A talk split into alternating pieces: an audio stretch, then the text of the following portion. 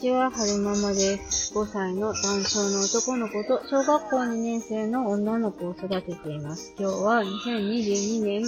12月、えーっと、19日月曜日のお昼ちょっと前に撮ってるんですけれども、さっきまで、えっと、自分がね、撮った収録を聞き直してたんですよ。で、なんか、うんと、よくね、お医者さんたちは寝れてますかって言われるけど、寝れようと思えば速攻寝れるけど、やることがたくさんあるから寝れないんだって自分で言ってたんですよね。で、やらなきゃいけないことって、なんだろうって今思って、ちょっと思考の整理をしてみたいなって思ったんですよ。やらなきゃいけないことは、まず、いくつかありますよね。家のことと、自分のことと、あと、お姉ちゃんのことと、はるくんのことと。うん、で、まあ、じゃあ一番最初にはるくんのことからお話ししましょうか。で、はるくんのことに関して聞いて言うのであれば、まあ、えー、通院のスケジュール管理、リハビリのスケジュール管理、うんと、あとは、療育のスケジュール管理。でしょ？あと、保育園等のスケジュール管理。あとは、うん、日々の健康のチェックと、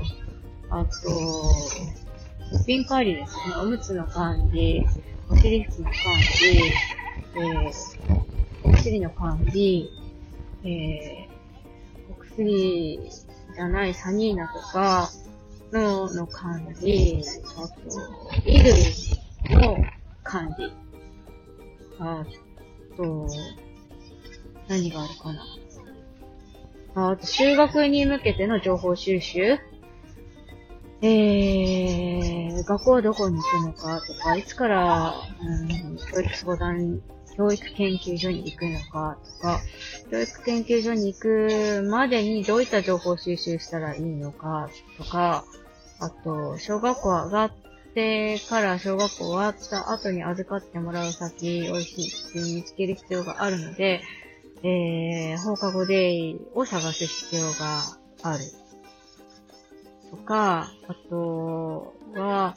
うんと、まだ療育手帳の申請をしてないので、療育手帳の申請、うーん、あと何があるかな。あと、将来に向けての情報収集うーん、親泣き後問題とかよく言われるから、うーん、親泣き問題後情報も時々ブラッシュアップしていかないといけないので、適時、えー、情報収集したりとかもしてるし、あと、うん、小学校、中学校、高校までは行くけど、その後どうするの？問題があって、まあ大体の人は、えー、就労するとは思うんですけれども、なんかいろいろね、時代が変わってきて、うんと、就労だけじゃなくって、学べる期間もあるらしいんですよね、どうやら。秋田にはないんですけど、全国に何箇所かあるらしいんですよ。一家の、あの、まさみさんのお子さんなんかも彼って言って行かれてるんですけれども、そういうところの情報収集もしたいし、あとは、うんと、はるくんの、老後のこと老後っていうか、その、うちらが老後のこと、老後にな、うちらが年取った時に、はるくんがどうやって生活していくかについても、元気な、うちらの頭がね、うちらが頭が回る間に考えていきたい。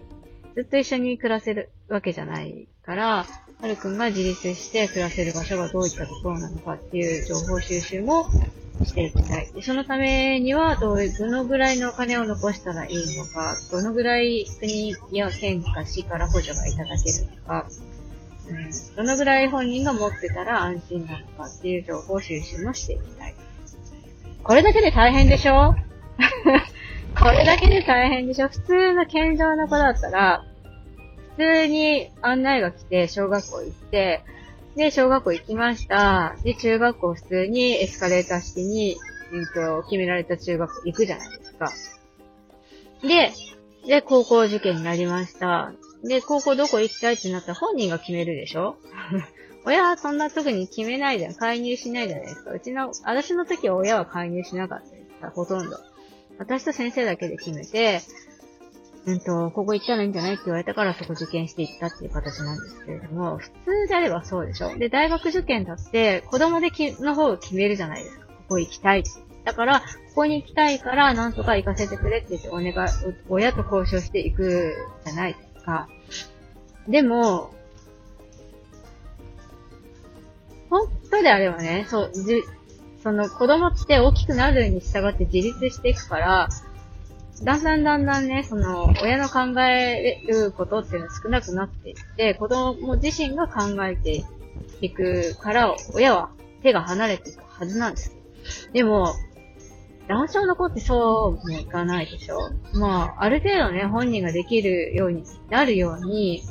私の方からも、いろいろこう、なんていうのかな、やっていきたいなとは思っているんですけれども、それにしたって普通の子よりはやらなきゃいけないこと、考えなきゃいけないこと、ありすぎる、ありすぎるわけですよ。こう、手一杯なわけ。これを、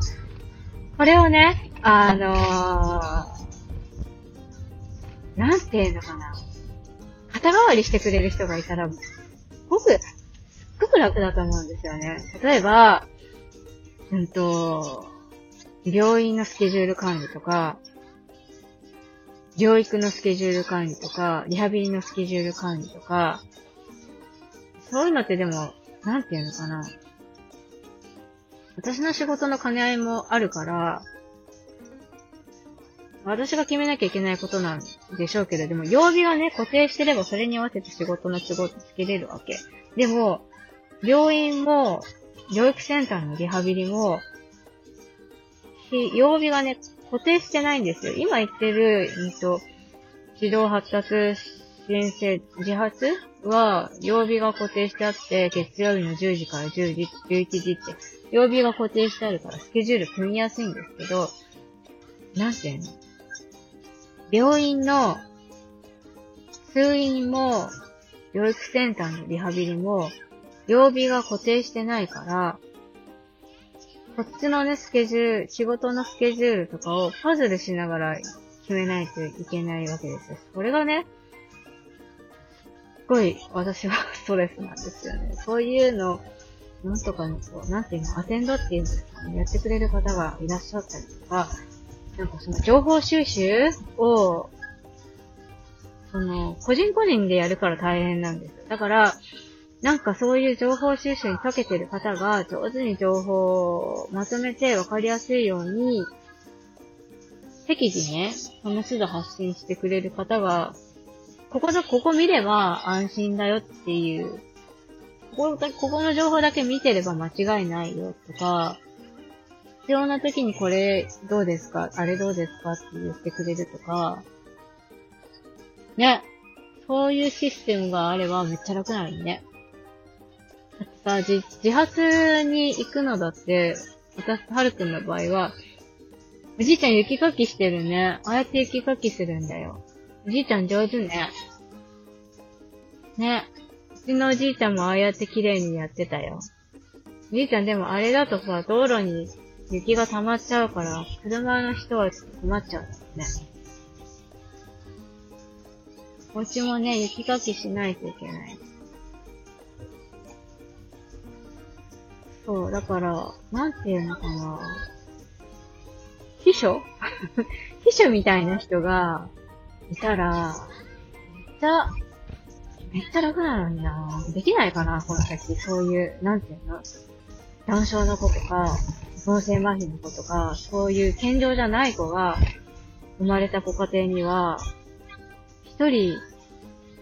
一、一家族に一人、そういう基礎的な人がついたら、すっごい楽だと思うんだよ。思うんですよね。だってやること多すぎるもん。小学校だってさ、自分で情報収集してさ、あれやこれや、あっちがいいのか、あっちが良くないのかさ、見学行ったりなんだりかんだりしてさ、ほんと、ほんと大変。ほんと大変なんですよ。ねえ。決まったレールに乗れればいいけど、決まったレールじゃなくて、たくさんの道筋があるから、大変なんだよね。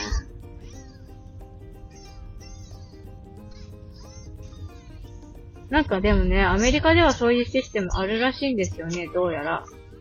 だから、ちょっと、そういうシステムになってんのかな、みたいな話をね、インスタでフォローしてる方にカリフォルニアに住んでるママさんがいらっしゃるので、あ、ってみようかなって思います。アメリカってどうなんですかそういう、なんか、なんていうの、アテンドじゃないけど、秘書みたいな方ってついてくださってるんでしょうかみたいな。聞いてみよう。だって大変だもん。本当に。やってらんないよ。ね。それでは、最後までお聴きくださいましてありがとうございました。それでは、また。